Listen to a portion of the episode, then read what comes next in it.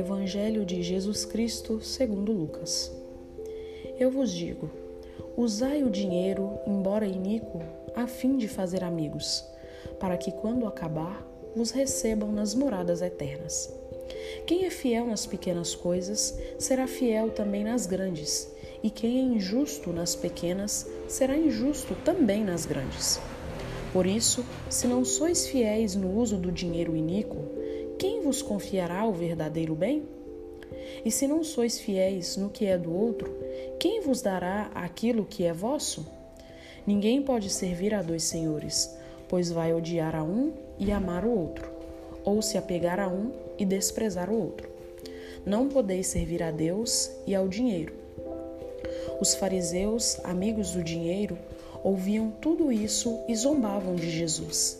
Então ele lhes disse: Vós gostais de parecer justos diante dos outros, mas Deus conhece vossos corações. Com efeito, o que as pessoas exaltam é detestável para Deus. Palavra da salvação. Glória a vós, Senhor. No Evangelho de hoje, Jesus nos lembra que ninguém pode servir a dois senhores, a Deus e ao dinheiro.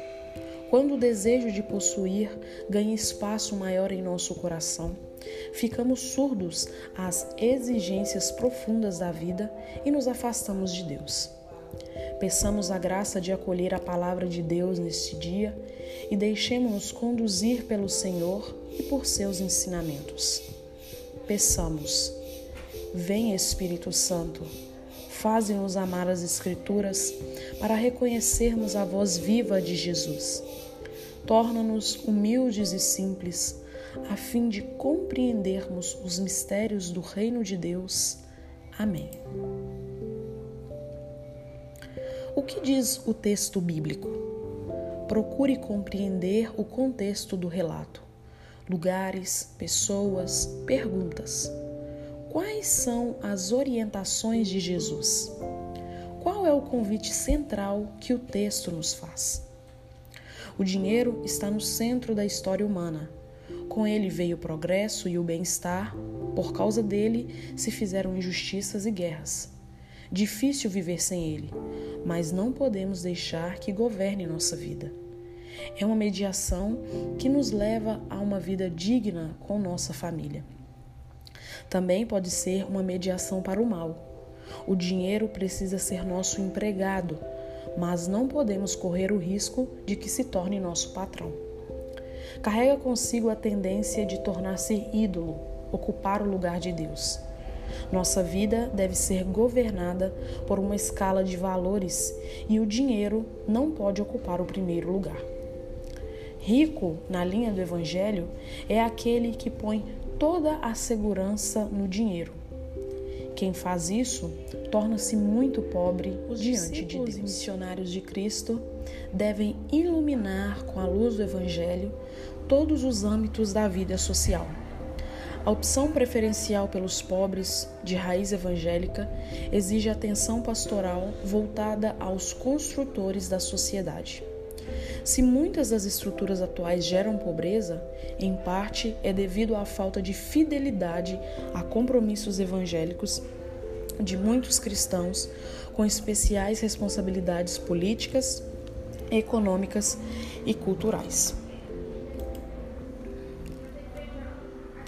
Em oração, Peçamos ao Senhor que nos conceda a graça de permanecermos fiéis testemunhas do Reino e construtores de uma sociedade mais justa e fraterna. Pai misericordioso, nós os pedimos pelo Brasil. Ajudai-nos a construir um país justo e fraterno. Que todos estejamos atentos às necessidades das pessoas mais fragilizadas e indefesas que o diálogo e o respeito vençam o ódio e os conflitos. Que as barreiras sejam superadas por meio do encontro e da reconciliação. Vosso Filho Jesus está no meio de nós, trazendo-nos esperança e força para caminhar. Que Sua palavra seja fonte de comunhão fraterna e de paz em nossas comunidades, nas famílias e nas ruas. Amém.